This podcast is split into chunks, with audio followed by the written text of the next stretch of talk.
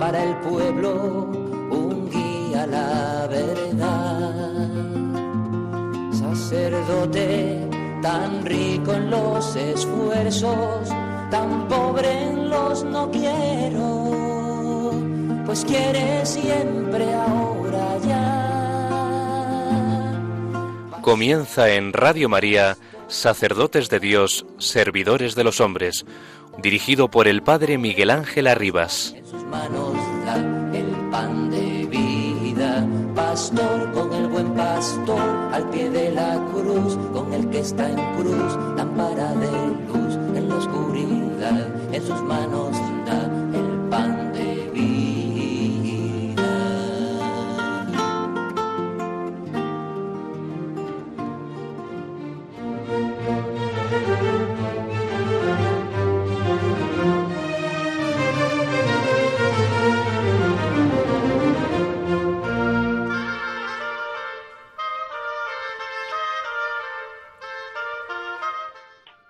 Del Evangelio según San Juan. Pilato dijo a Jesús, ¿Eres tú el rey de los judíos? Jesús le contestó, ¿Dices eso por tu cuenta o te lo han dicho otros de mí? Pilato replicó, ¿acaso soy yo judío? Tu gente y los sumos sacerdotes te han entregado a mí. ¿Qué has hecho? Jesús le contestó, Mi reino no es de este mundo. Si mi reino fuera de este mundo, mi guardia habría luchado para que no cayera en manos de los judíos. Pero mi reino no es de aquí. Pilato le dijo, ¿Entonces tú eres rey? Jesús le contestó, Tú lo dices, yo soy rey. Para esto he nacido y para esto he venido al mundo, para dar testimonio de la verdad.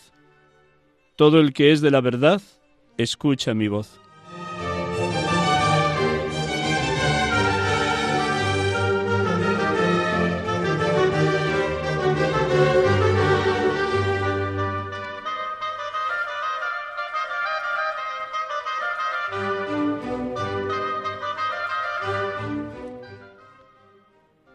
A ti, oh Padre, la gloria, el honor y el poder por los siglos de los siglos, porque tu Hijo Jesucristo, con su muerte y resurrección, nos ha librado de la esclavitud del pecado con su sangre, y nos ha constituido en reyes y sacerdotes para ti, nuestro Padre. Bendito seas, Padre, porque en la plenitud de los tiempos enviaste a tu Hijo como testigo fiel, como primogénito de entre los muertos, como príncipe de los reyes de la tierra porque sólo en la historia de la humanidad Él es Alfa y Omega, principio y fin de todo lo creado.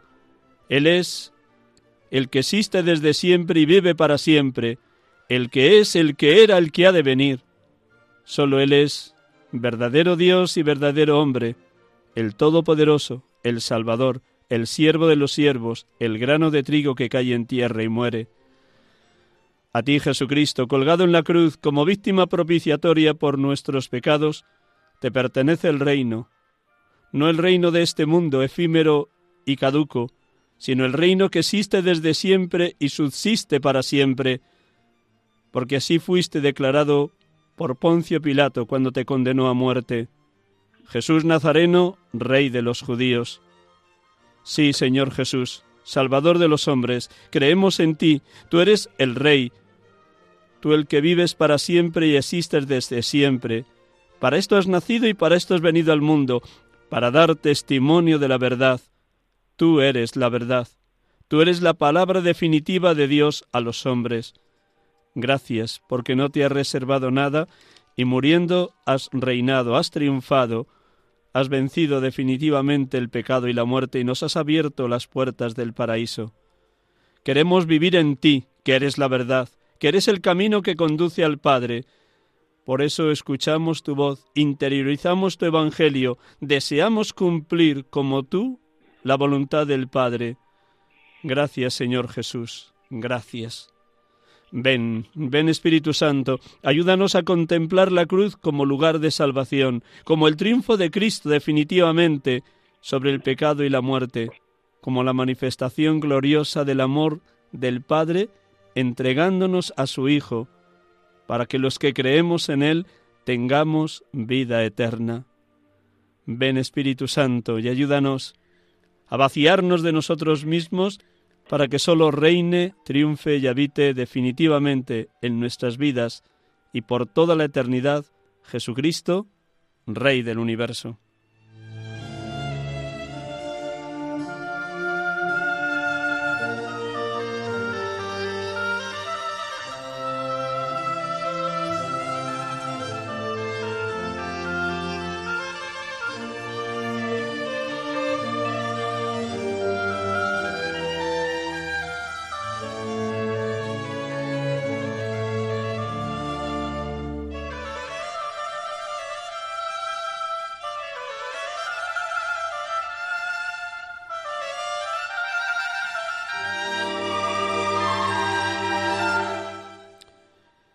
Buenas tardes, hermanos y amigos de Radio María. Estamos aquí con ustedes como cada tarde de domingo acompañándoles en este programa, sacerdotes de Dios, servidores de los hombres, en este domingo trigésimo cuarto del tiempo ordinario, solemnidad de Jesucristo, Rey del Universo. Hoy, 21 noviembre 2021. Y tenemos la dicha, como cada domingo, de poder dialogar con un hermano sacerdote. Al igual que en otros domingos hemos podido entrevistar a sacerdotes jóvenes recién ordenados. Hoy tenemos la dicha de poder también dialogar con un hermano que lleva muchos años en el ministerio y que su experiencia de pastor, de darlo todo por Cristo en su diócesis de Coria Cáceres, va a ser también para nosotros en esta tarde un estímulo, un amor intenso a la Iglesia y un orar constantemente por los sacerdotes para que seamos santos como Jesucristo es santo, sumo y eterno sacerdote. Tenemos la dicha de poder dialogar esta tarde con Ceferino de las Heras Cambero. Buenas tardes, Ceferino. Eh, buenas tardes, Miguel Ángel. Muchísimas gracias por prestarnos estos minutos de la tarde del domingo y acompañarnos en este programa de Radio María. De verdad que un millón de gracias, Ceferino. Nada, para mí también es una alegría y después de la presentación que acabas de hacer, pues eh, más todavía. Muy bien, pues antes de darte paso para que tu palabra vibrante y tu experiencia de Dios puedas irradiarla a los oyentes, permíteme que te presente. Como otros domingos digo, si algún dato no lo he tomado correctamente, pues me corriges, pero allá voy. Ceferino de las Heras Cambero, como acabo de decir, es sacerdote de la diócesis de Coria Cáceres. Nació el 1 de septiembre de 1946 en Zarza de Granadilla. Empezó ya con solo 10 años el seminario menor y siguió todo el itinerario formativo propio de, de aquellos años 50 y 60. Fue ordenado sacerdote el 17 de julio de 1971 por el entonces obispo de esa diócesis, don Manuel Llopis Iborra. No fue ordenado con otros hermanos sacerdotes porque previo a su ordenación había estado estudiando en Alemania y haciendo distintas tareas pastorales donde compatibilizaba el estudio de la teología con el trabajo tanto pastoral como profesional. Desde su ordenación, como digo, ha estado seis años en Alemania, trabajando en el colegio alemán, el Mister, también alguna eh, pequeña experiencia con los emigrantes que en aquella época llenaban o buenamente ocupaban trabajos abundantes en Alemania. Estudió teología, camino ya del doctorado, y de regreso de nuevo a su diócesis, a Cáceres, fue formador del seminario mayor durante siete años.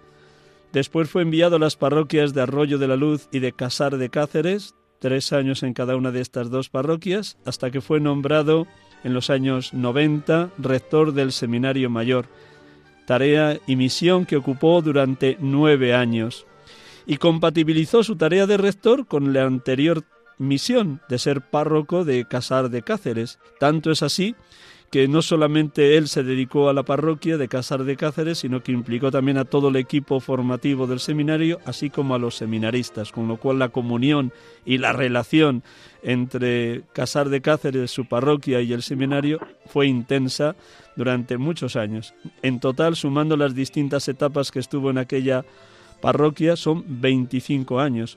Él terminó de ser rector en el año 2000, continuó en Casar de Cáceres y por último, su destino actual desde hace siete años es en la misma ciudad de Cáceres, en la parroquia de San Juan Bautista, en el mismo centro de la ciudad. Tenemos también la dicha de poder comentar a todos los oyentes de Radio María que nuestro querido hermano Ceferino de las Heras ha tenido contacto tanto con Pablo VI, Juan Pablo II, Benedicto XVI, por tanto un sacerdote que ha amado mucho la misión que tienen los papas en la Iglesia, la misión petrina, y él nos va a contar algún detalle de lo que ha vivido cerca de los papas, así como de su experiencia también en Alemania, en Casar de Cáceres o en el tiempo de rector. ¿Están dados todos los datos correctamente, Ceferino? Correcto todo y, y, muy bien. Y como son tantos años de ministerio, pues quizá falte alguna cosita, pero tampoco hace falta decirlo todo, que, que se nos agota el tiempo. Has cumplido 50 años de ministerio, ¿no? 50 años, sí, los cumplí en el mes de julio pasado, sí. Bodas de oro sacerdotales. Pues enhorabuena, seguro que te rodeó la familia y algunos hermanos de, de la, de la diócesis, del presbiterio de. Muchas, muchas gracias. Sí, en... Eh, la celebración con los hermanos sacerdotes está todavía pendiente porque con motivo de la pandemia los dos últimos cursos no hemos podido celebrarlo, pero ya se nos ha comunicado que próximamente eh, recuperaremos eso. Sí lo hemos celebrado eh, demasiado quizá en, en, la parroquia donde estoy actualmente y también en mi parroquia natal, en mi pueblo. Mm. Pues nada, lo primero siempre pregunto a nuestros hermanos presbíteros, eh, bueno, ¿qué momento humano y espiritual estás viviendo? ¿Qué síntesis harías de estos 50 años de ministerio? ¿Hasta qué punto se cumple en ti aquello que dijo San Juan Pablo II en el último viaje a España? ¿Merece la pena dar la vida por Cristo y por los hermanos? Eh, pues sí, merece, merece la pena. Eh, responder a esta pregunta es un poco complicado porque son muchos años, muchos años de ministerio donde ha habido tantas y tantas situaciones y tantos momentos.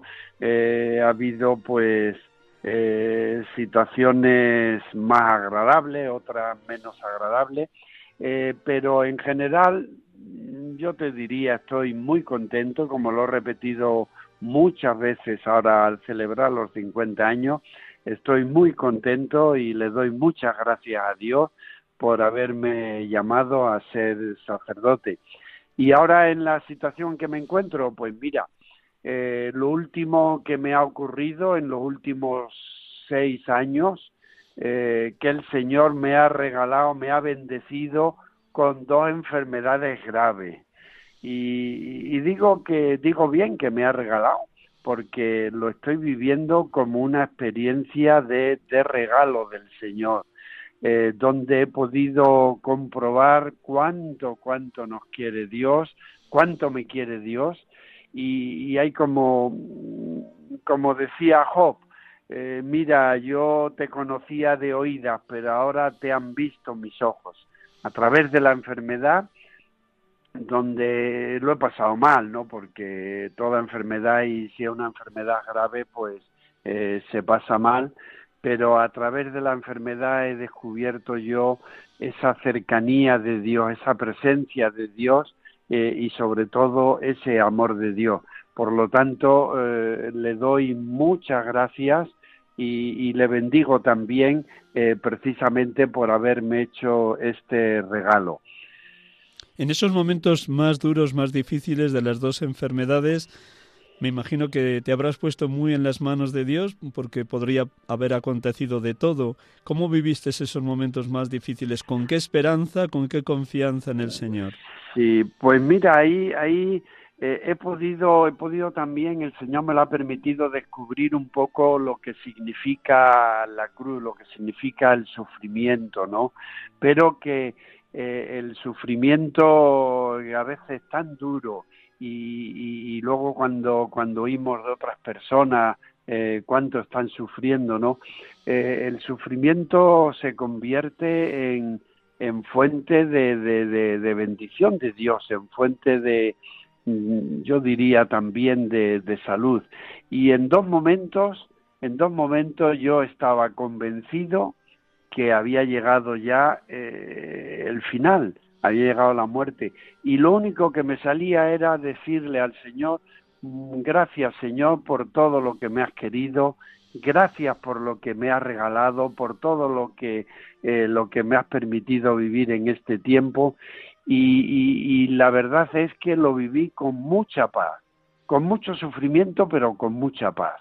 Y eso es una experiencia que, eh, que no se olvida, claro. Mm.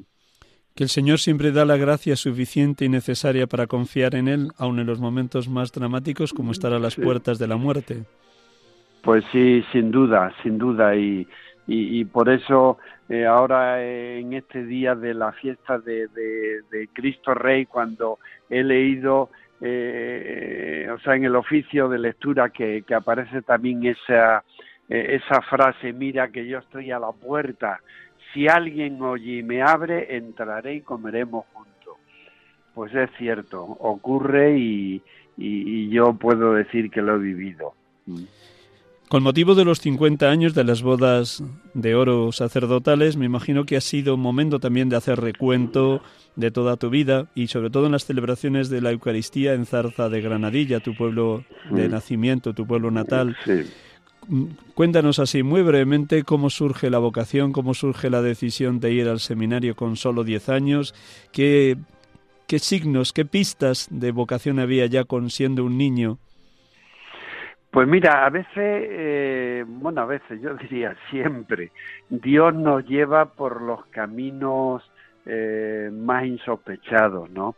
Entonces yo nací y crecí también en una familia muy religiosa, eh, una madre santa, nunca mejor dicho, eh, que pues ya me, me, inculcó desde pequeño no solamente a rezar, sino a, ir a la iglesia, a, vivirlo todo eso como, eh, como algo muy normal. Entonces, eh, yo veía muy normal lo de lo, de ir a la iglesia, lo de participar en, eh, en todo lo que lo que se hacía en la parroquia y demás, ¿no? Porque veía que mis padres lo hacían, que lo vivían, que era algo suyo y, y de pequeño yo no sabría explicarte por qué, pero yo de pequeño lo mismo que otros compañeros, otros amigos decían, yo quiero ser torero, yo quiero ser futbolista, yo quiero ser eh, lo que fuera. Pues yo decía, yo quiero ser cura y, a lo mejor no sabía explicar por qué, a lo mejor porque veía que, eh, que el cura dentro de todo lo que se hacía pues también era una persona importante y de alguna manera pues yo también quería ser importante, pues yo quiero ser cura. Y antes de cumplir los 10 años pues se presentó eh, un formador del seminario allí en mi pueblo, iba a visitar a otros seminaristas que había. Y entonces pues mi padre me presentó y dije, pues este muchacho también quiere ser cura. Y dice, ah, pues venga, vamos a ver al rector, vamos a ver a quien haga falta. Y, y, y como digo, sin haber cumplido los 10 años, allí me vi en el seminario. Y luego pues fue, eh, todos los años iban pasando y mi ilusión era ser cura. Era ser cura y, y, para mí la desgracia más grande hubiera sido pues que no hubiera podido pasar los cursos. Eh, en aquellos años la, la, vida del seminario era también eh, muy muy estricta, con una disciplina muy rigurosa y, y aunque a veces resultaba difícil eh, seguir todo lo que nos pedía, pero la ilusión de ser cura pues pues me animaba y, continuaba y así pues gracias a Dios llegué también al final. Eh, luego la prueba se presentó precisamente al final, al final de los estudios, ya cuando eh, por los años 68. Estuvimos viviendo aquella época, fue una época muy convulsa en, en España y, también en la iglesia y entonces pues surgieron las primeras dudas, pero eh, gracias a Dios todo se resolvió y, y, seguí para adelante. ¿Cómo surgió el hecho de que, sin estar todavía ordenado sacerdote, fueras enviado a estudiar a Alemania? ¿Y cómo viviste ese envío? Pues eh, mira, fue una, una, una situación también muy especial. Yo estudié dos años en el Seminario Hispanoamericano de Madrid eh, con la idea de marchar de misionero a Hispanoamérica, Sudamérica, ¿no? Eh, con la OSA, no sé si tú has oído hablar sí, algo sí, sí, sí, sí, he oído hablar. Seminario, sí. Entonces, eh, ese seminario a mí, pues, me, me, me impactó también por, por por los buenos formadores y profesores que, que, tuvimos allí en el seminario. Y entonces un grupo de, de, amigos, porque eh, nos pedían que, formáramos grupos para luego ir juntos a Sudamérica, ¿no? Entonces un grupo de amigos eh, con el que convivía y con el que estábamos preparándonos para marchar de misioneros, pues en los veranos se nos ocurrió la idea de ir a Alemania a conocer el mundo de los emigrantes. Eh, y a la vez también nos habían dicho que podíamos ir y podíamos eh, trabajar un poquito en Alemania. Y como no andábamos muy eh, muy sobrados de recursos pues también era era una ayuda. Y mira por dónde coincidimos por eso digo fue también todo muy providencial fue un profesor de la Universidad de Münster eh, al que nos dirigimos porque habíamos leído algún artículo suyo eh, y fue el que nos preparó pues la visita a Alemania de este grupo de cinco eh, estudiantes de teología. Y este profesor era o se llamaba se llama Joseph Ratzinger y, que luego sería papa. Que luego sería papa. Entonces nos lo preparó. Este, eh, al llegar allí a Alemania, nos puso en contacto con el obispo de allí de Münster. Y, al terminar los estudios aquí, como te comentaba antes, pues hubo, eh, tuvimos algún problema con, con eh, la situación que estábamos viviendo y, yo era muy joven, yo terminé con 21 años los estudios teológicos, ¿no? Normales. Y entonces yo mm, me veía muy joven. Eh, y, bueno, ¿y qué hago? Pues al haber estado en Alemania, al haber conocido allí, pues me dirigí al obispo y el obispo me, me, me aceptó, me acogió para ir allí a, a continuar estudiando. Entonces él fue el que el que me proporcionó una beca y estuve tres años en el, en el seminario diocesano allí de Münster, ¿sabes? O sea, es que aprendiste bien el alemán y lo dominas todavía, lo, lo, sigues actualizando. Sí, lo sigo actualizando, gracias a Dios tuve que aprenderlo para, para poder matricularme en la universidad y, y ahora pues después de cuarenta y tantos años pues todavía todavía mm, lo, lo, domino no o sea eh, puedo leer eh, leer y hablarlo y, y de hecho ahora eh, hace poco ha estado un amigo eh, uno con, con los que estudié allí en Alemania que ya también está jubilado él ha sido eh, profesor y decano en la Facultad de Teología de, Salzburgo y ha venido a, visitarme y, en fin, hemos tenido ahí conversaciones muy interesantes en alemán. muy bien, muy bien, Ceferino. Recorremos los distintos lugares donde Dios te ha enviado a través de tus obispos. Vamos a detenernos sobre todo en tu periodo de casar de Cáceres, tanto en la época anterior a ser rector como en los años posteriores a ser rector. ¿Qué te enseñó el buen Dios a través de la gente de casar de Cáceres? Pues mira, eh, yo le, le, doy siempre muchas gracias a Dios porque en realidad en todos los sitios que he estado me he encontrado con, con muy buena gente, o sea, eh, eh, y, Casar de Cáceres es un pueblo también muy especial, yo lo llevo muy en el corazón eh, por haber estado allí tantos años, ¿no? Y es, es, eh, es una parroquia, yo diría, muy peculiar, es muy religiosa. simplemente por decir un dato, tienen una, una iglesia preciosa, maravillosa, el edificio y luego tienen también siete ermitas que son mm, eh, pequeñas joyas. Eh, no, pequeñas no, son grandes. Grandes joyas. ¿eh? Grandes, joyas. Grandes joyas que además las tienen muy bien cuidadas y, en fin, y todo eso pues ya dice, dice mucho. a mí me llamaba mucho la atención porque cuando hablan, cuando hablan de, de, de la iglesia, o de la parroquia. Ellos hablan siempre la nuestra iglesia, la nuestra parroquia. Eso es muy extremeño, ¿no? Entonces es algo suyo, es algo propio. Entonces, pues con una comunidad así, yo diría se puede trabajar muy bien.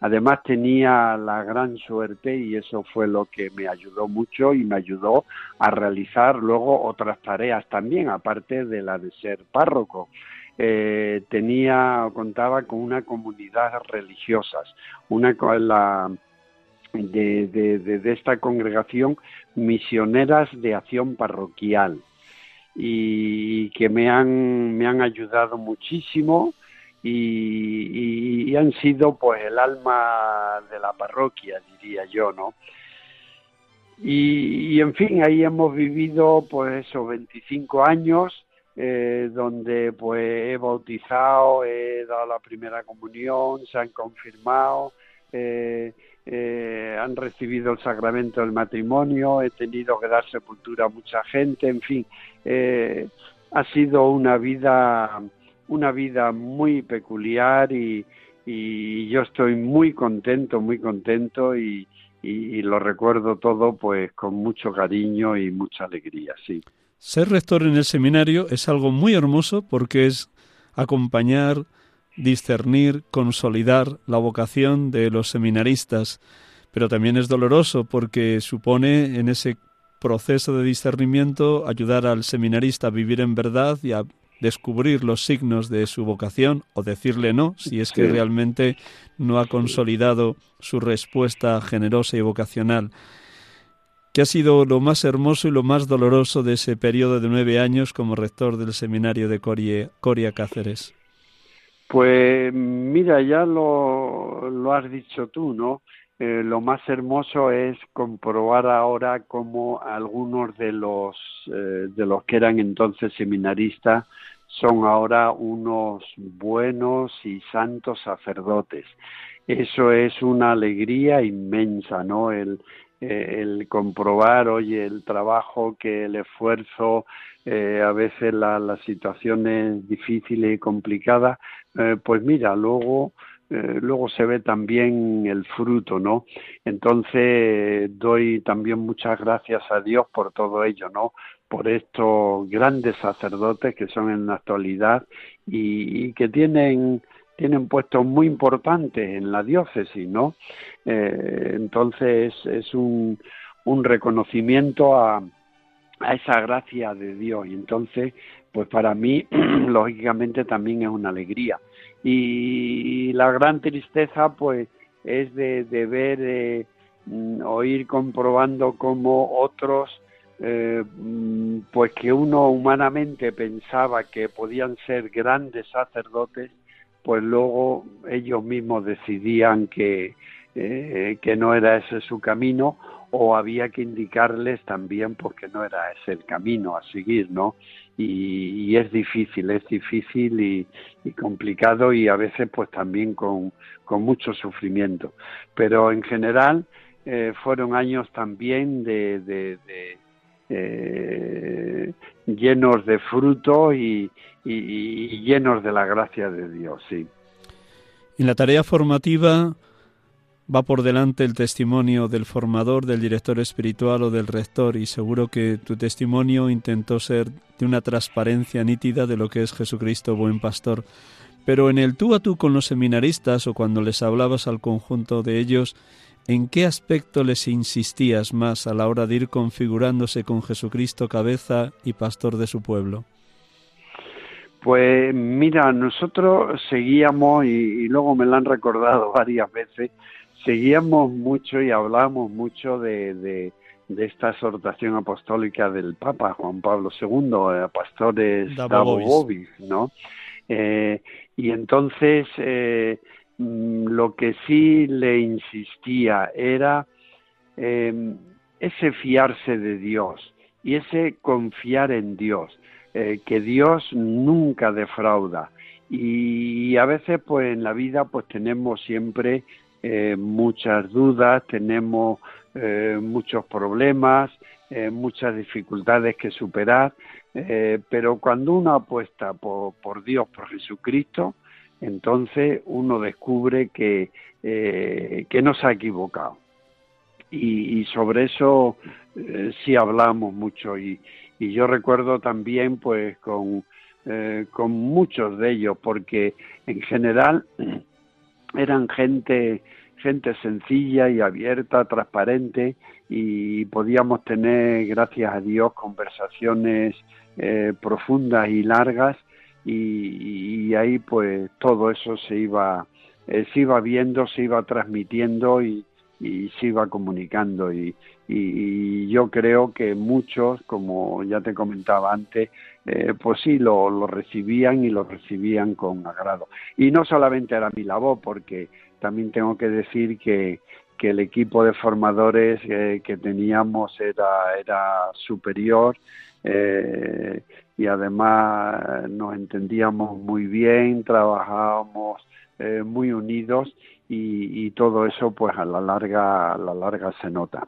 Había comunión en el equipo de formadores. Sí. Enhorabuena. Había una buena comunión, gracias a Dios, sí. Mm. Por los distintos lugares donde te ha llevado el Señor, tanto en Coria Cáceres como en Alemania, has tenido la dicha, como ya nos contabas al principio, de haber conocido a los papas en este siglo XX, siglo XXI han presidido, han pastoreado a la Iglesia como pastores de obispos de Roma. ¿Qué nos dirías de cada uno de ellos? Pío XII, Juan XXIII, Pablo VI, Juan Pablo I, en ese breve pontificado de 33 días el gran mm. Juan Pablo II, magno, magnísimo, Benedicto XVI, al que conociste antes de ser, o ya era cardenal posiblemente cuando era profesor. Bueno, ¿qué nos dirías? Y del Papa Francisco, nuestro actual Papa. Pues fíjate, de, los papas han sido en total, creo que son siete los que los que he conocido. El primero fue Pío XII, que murió siendo eh, llevaba yo un año o dos en el seminario, era pequeño, 11 o 12 años tenía cuando él murió y a mí me impresionó, me impresionó la, la muerte del Papa. Yo eh, se me quedó grabado cuando nos dieron la noticia y, y, era algo pues eh, haberle visto como un santo, un sabio y, ahora qué va a ser de la iglesia, o sea, eh, eh, esas dudas surgieron en mi mente de, niño, de niño seminarista, ¿no? Y, luego vino Juan XXIII, el, el Papa Bueno, el Papa Bueno que convocó el concilio y, de un papa pues que se esperaba que fuera eh, algo transitorio por la por la edad que, que, tenía cuando fue elegido y sin embargo fíjate cómo cómo cambió la Iglesia no con, con la convocatoria al Concilio Vaticano II eh, que por cierto luego al, al poco de morir él llevaba Pablo VI eh, muy poco tiempo, pues tuve la suerte de ir en una peregrinación de seminarista a Roma, eh, donde eh, nos recibió el Papa y nos recibió en el aula conciliar, o sea, estuvimos sentados unos mil seminaristas que fuimos a Roma, de toda España, estuvimos sentados en la misma tribuna de los obispos, ¿eh? Allí durante el concilio. Allí nos estuvo hablando el Papa, que yo fue también impactante para mí, pues yo tenía en aquel momento, eh, pues tenía 15 o 16 años, ¿no? El estar en Roma, el haber participado también en ese encuentro y que por cierto hicimos una entrada a los mil seminaristas revestidos de sotana y roquete, hicimos una entrada como la hicieron los obispos eh, el año antes o dos años antes en la inauguración del concilio, ¿no? Eh, y luego Pablo VI eh, para mí fue un gran santo. Yo la época de Pablo VI la viví en Alemania y, y sufría mucho, sufría mucho porque las noticias que me llegaban de España era como que en algunas instituciones pues como que no se quería mucho al Papa o se llegaba a decir que el Papa no quería España, algo, algo de eso. Y yo le recuerdo, pues, primero como un gran santo y segundo como el que puso en, en marcha, en movimiento el Concilio Vaticano II y, fue sin duda un instrumento de Dios eh, en su iglesia, ¿no? Eh, luego de, el siguiente fue eh, Pablo I. Juan Pablo I, claro, pues muy poquito, muy poquito, el Papa de la sonrisa, el Papa eh, amable y, alegre y, y, fue fue también una bendición de Dios, pues poderle tener y poderle verle y descubrirle con, con esa sonrisa. Y San Juan Pablo II, pues fíjate, eh, ha sido el que el que ha estado gran parte de eh, de mi época de ministerio, ¿verdad? Y tuve la suerte de tener con él varios encuentros. Bueno, es más, a mí también se me quedó grabado porque tuve una cierta amistad con, eh, con un amigo suyo, eh, de Juan Pablo II, uno que fue amigo y también secretario suyo, el profesor Malinsky, que coincidimos en Alemania coincidimos en la universidad, él estaba haciendo eh, su tesis doctoral con Karl Rahner, precisamente, y, y, allí coincidimos y entonces eh, Juan Pablo II era arzobispo de Cracovia, pero con qué unción y con qué devoción nos hablaba él de su amigo el arzobispo de Cracovia. O sea, era, era algo, algo, algo impresionante. Por eso luego me emocioné yo también cuando, fue elegido Papa Juan Pablo II porque ya le conocía o había oído bastante de él por, este amigo. Eh, tuve la suerte de también encontrarme en dos o tres ocasiones con él, con el Papa, en dos de los viajes que hizo aquí a España y también en un encuentro en Roma. Entonces eh, tuve la suerte de poder eh, saludarle y poder estar cerca de él. Eh, y de lo mucho que se ha hablado de Juan Pablo II, ¿qué te quedaría o qué te ha ayudado en tus años de ministerio? Puesto que ha sido un pontificado larguísimo, el tercero más largo de la historia de la Iglesia. A ti como pues presbítero, ¿qué, es lo que te ha quedado de él? Fíjate, era la, la ilusión que él tenía siempre. Cuando él al principio de su pontificado lanzó aquello, abrir las puertas a Cristo, no tengáis miedo.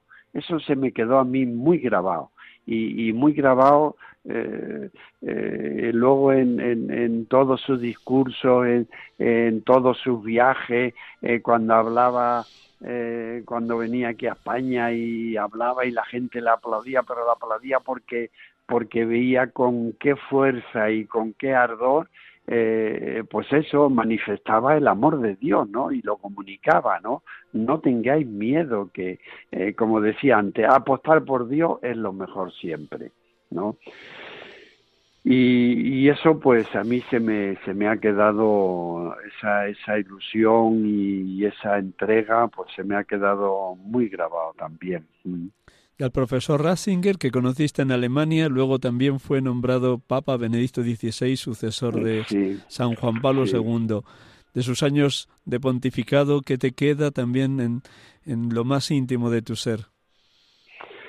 Pues, pues mira, Benedicto, eh, Benedicto XVI, eh, como ya le conocí yo siendo el profesor, eh, luego de cardenal, también tuve una vez una conversación con él, eh, muy interesante, ¿no? Entonces, eh, eh, la verdad me, me, me emocioné, me emocioné cuando, cuando fue elegido Papa. Y, y de él, de él, fíjate, es, es un hombre que aparentemente da la sensación de ser un hombre distante, frío, eh, eh, distinto de Juan Pablo II, que era eh, muy efusivo, muy, muy abierto, ¿no? Y sin embargo, mmm, Benedicto XVI, a pesar de, de esa apariencia, es una persona humanamente hablando de lo más sencillo y de lo más cercano que uno se pueda imaginar.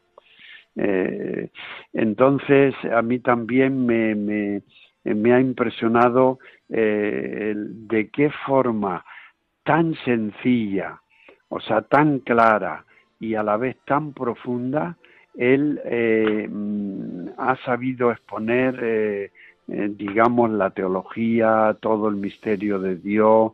Eh, eh, es sin duda un, gran sabio y, y, yo diría también un gran santo.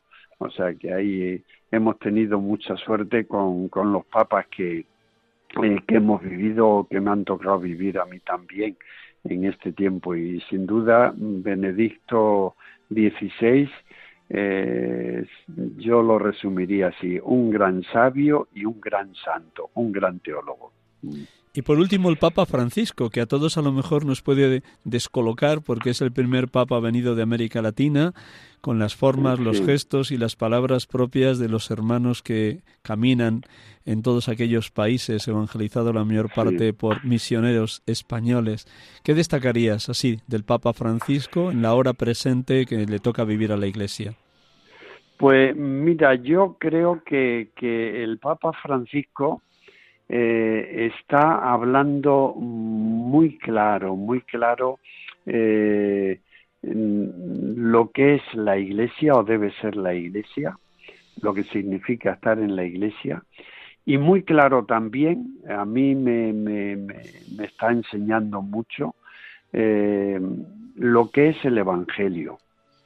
El Evangelio mmm, que a veces lo, lo podíamos resumir eh, pues eso, lo que dice Jesús, ¿no?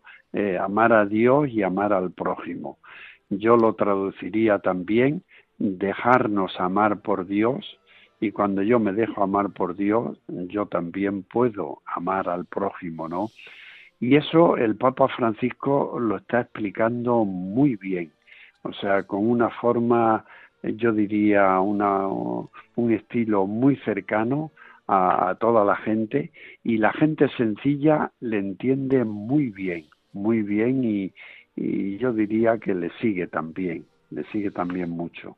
Y además eh, ese cariño, esa cercanía que, eh, que él sabe expresar, pues eh, es sin duda también un regalo de Dios para, para nuestra iglesia en estos tiempos, sí. Permíteme que recuerde a los oyentes que se hayan unido a nuestro programa ya iniciado quién eres. Estamos dialogando esta tarde en este programa Sacerdotes de Dios, Servidores de los Hombres, con Ceferino de las Heras Cambero, sacerdote de la diócesis de Coria Cáceres, que actualmente está como párroco en la parroquia San Juan Bautista de la ciudad de Cáceres. Ha cumplido 75 años de edad y 50 de ministerio sacerdotal. El pasado mes de julio celebraba sus bodas de oro sacerdotales.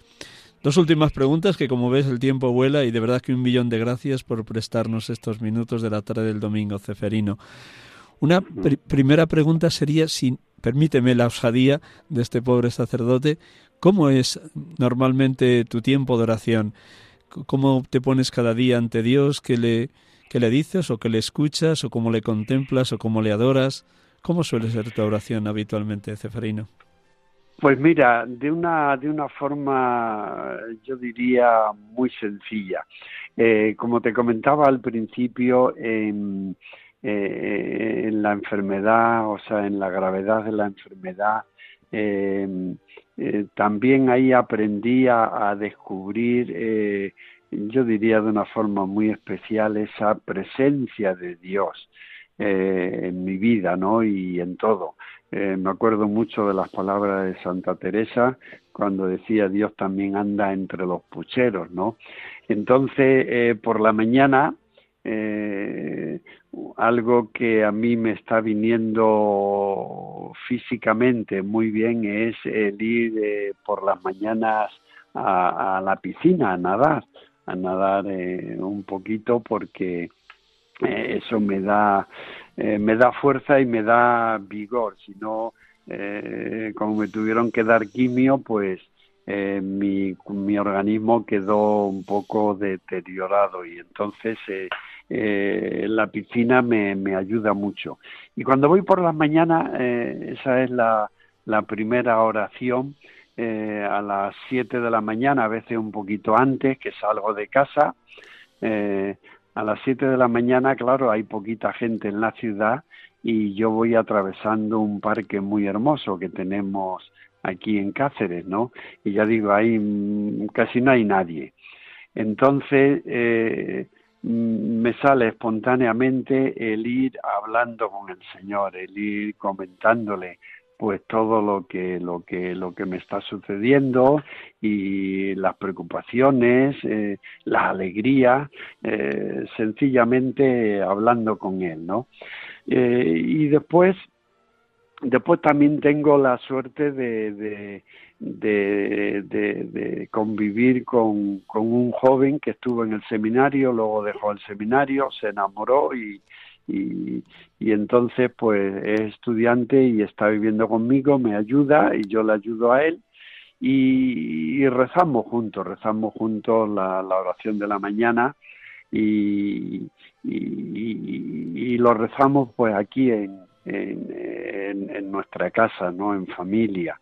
Eh, eso también pues nos ayuda a ir viendo eh, pues que todo lo que nos rodea eh, todo lo que hacemos cada día, pues de alguna manera, si, si tenemos a Dios presente, si Él está en nuestra vida, pues, eh, pues se ve todo, digamos, muy, muy distinto a, a otra manera. Y, y, después, pues en, la parroquia, en la parroquia también vamos buscando ratitos.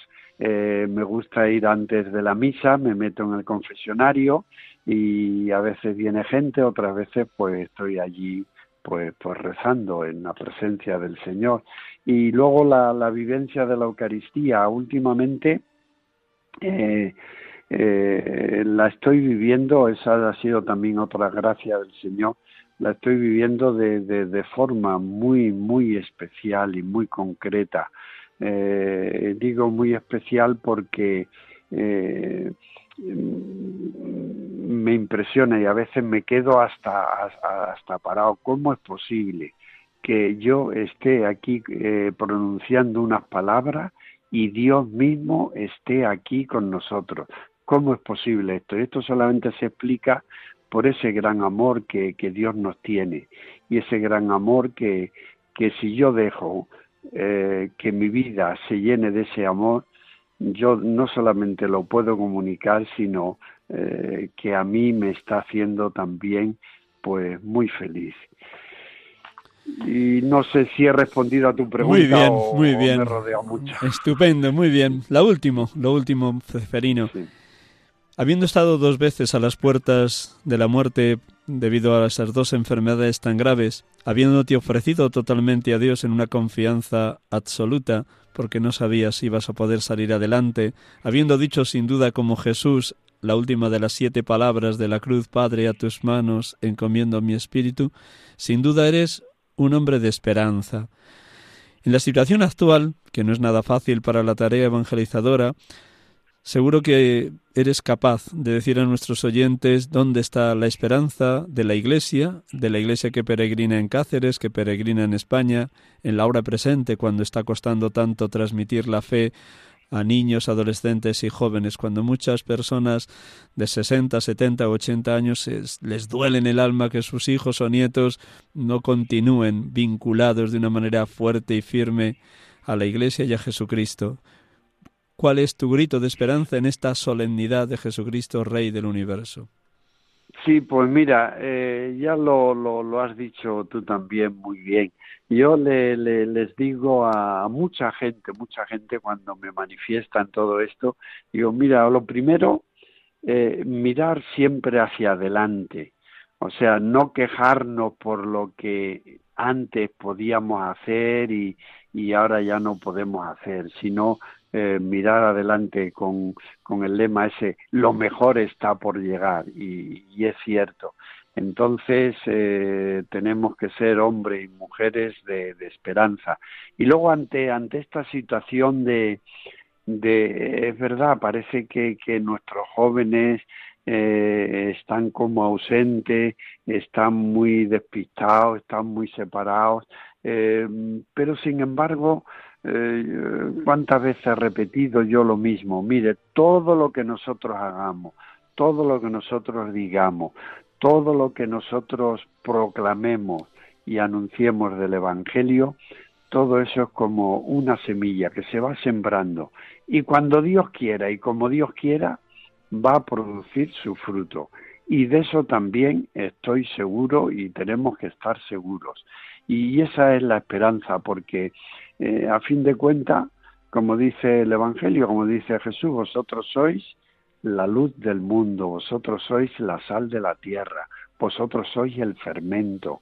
Entonces, eh, cuando, eh, cuando Él dice todo esto, la luz, no todo el mundo tiene que ser luz, ni todo el mundo tiene que ser sal, ni todo el mundo tiene que ser fermento, pero todo eso, si nosotros lo somos, entonces hace que el mundo cambie, que el mundo se renueve, que el reino se anuncie y que el reino siga presente entre nosotros. Y, mejor que Jesús, pues nadie lo ha dicho.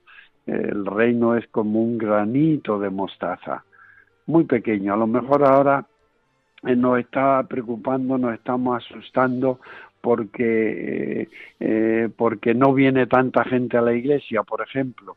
Y sin embargo, eh, cuántos grupos, cuántas personas, cuánta gente hay que está dando un testimonio grande de, de, fe en su vida, en su familia y en el mundo. Y todo eso sin duda es, es lo que hará posible que cuando Dios quiere como Dios quiera, pues ese granito de mostaza vaya creciendo y siga creciendo. Muchísimas gracias. Quédate el último minuto con nosotros. Vamos a terminar con una oración. En el día de hoy he elegido la de el beato Carlos de Foucault, que pronto será canonizado, para que esta oración que él la escribe imaginando cómo oraba Jesús en Getsemaní, te ayude, nos ayude a ti, a todos los presbíteros de España, a todos los oyentes de Radio María. Un instante para que te despida después de, rezar esta oración, si te parece, Ceferino. Sí, estupendo. Un instante, ponemos un instante de música para ayudar a los oyentes a que entren en clima de oración.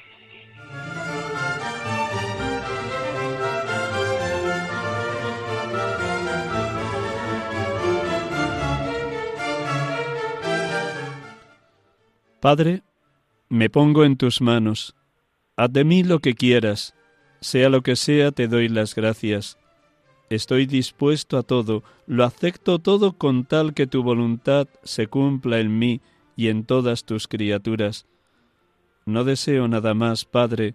Te confío mi alma, te la doy con todo el amor de que soy capaz, porque te amo y necesito darme, ponerme en tus manos sin medida con infinita confianza, porque tú eres mi Padre.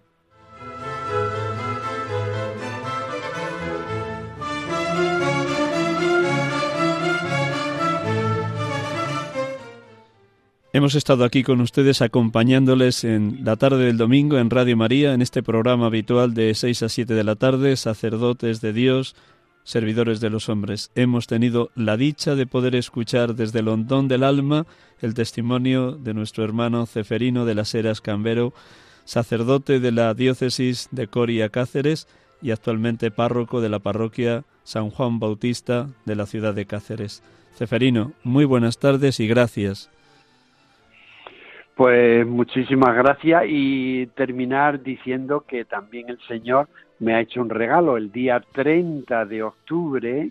eh, pasado eh, fue beatificado un pariente mío, uno de los mártires de, del año 36, Aquilino Pastor Cambero. Entonces, para mí ha sido igualmente una alegría y, y le pido a Dios por su intercesión eh, que yo también pues pueda ser santo para gloria de Dios. Pues muchísimas gracias, Ceferino. Buenas tardes a todos los oyentes. Feliz domingo, solemnidad de Cristo, Rey del Universo, y feliz semana para todos. Hasta el próximo domingo, si Dios quiere.